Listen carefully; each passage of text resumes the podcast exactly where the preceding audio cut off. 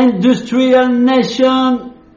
Trois astuces que j'utilise personnellement euh, quasiment au quotidien dans notre prospection chez NIL et qui fonctionnent bien, qui ne sont pas une, une, révolution et que vous certainement vous connaissez déjà. La première, c'est la famille et les amis. Vos familles, votre famille, vos amis devraient avoir un quota de leads à vous fournir. Ça peut paraître bête, mais si vous faites le tour autour de vous en demandant à vos collègues, à vos euh, cousins, à votre famille, euh, s'ils ont des contacts euh, que vous pourriez aider, je suis sûr que vous pourriez partir avec quelques leads. Essayez de le faire, systématisez-le, industrialisez le fait de demander régulièrement à votre entourage de vous fournir des leads qualifiés. et surtout, c'est des leads qui vont être recommandés, donc des leads et des opportunités souvent intéressantes. La deuxième astuce que vous pouvez mettre en place et qui est très facile à actionner, c'est les références clients.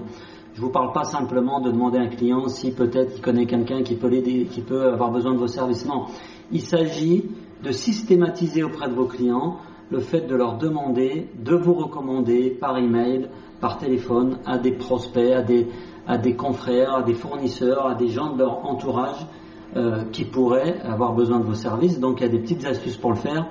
Euh, ce qu'il faut faire, c'est bien évaluer la situation avec votre client, lui rappeler un petit peu ce qui a bien fonctionné dans votre relation cette année, là sur la dernière année, et puis lui demander très concrètement de vous mettre en relation avec une ou deux personnes parce que vous avez besoin de remplir votre pipeline pour le mois d'août.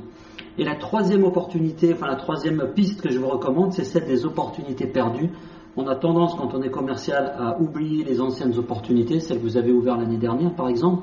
Vous, avez, vous allez avoir tendance à pas forcément les rappeler parce que vous avez beaucoup investi, parce que vous avez passé beaucoup de temps à discuter avec ces gens et il n'y a rien de concret qui s'est signé derrière. Dans ces opportunités perdues, parfois il y a de l'or. Je m'explique, des gens qui ont changé de poste, des entreprises qui ont évolué depuis la dernière fois euh, où vous leur avez parlé, et vous avez très souvent euh, là-dedans des possibilités de signer des affaires rapidement parce que ce sont des gens qui potentiellement vous connaissent déjà, ont déjà discuté avec vous et pour une raison X ou Y n'ont pas pu travailler avec vous euh, il y a un an. Mais rappelez-les, demandez-leur où ils en sont, rappelez-leur quelques éléments que vous avez collectés lors de la, phase de discussion avec eux, et puis essayez de voir s'il n'y a pas quelque chose qui a bougé depuis. Et très certainement, avec ces trois astuces-là, vous arrivez à sortir quelques opportunités, et c'est des opportunités qui sont souvent très très très qualifiées.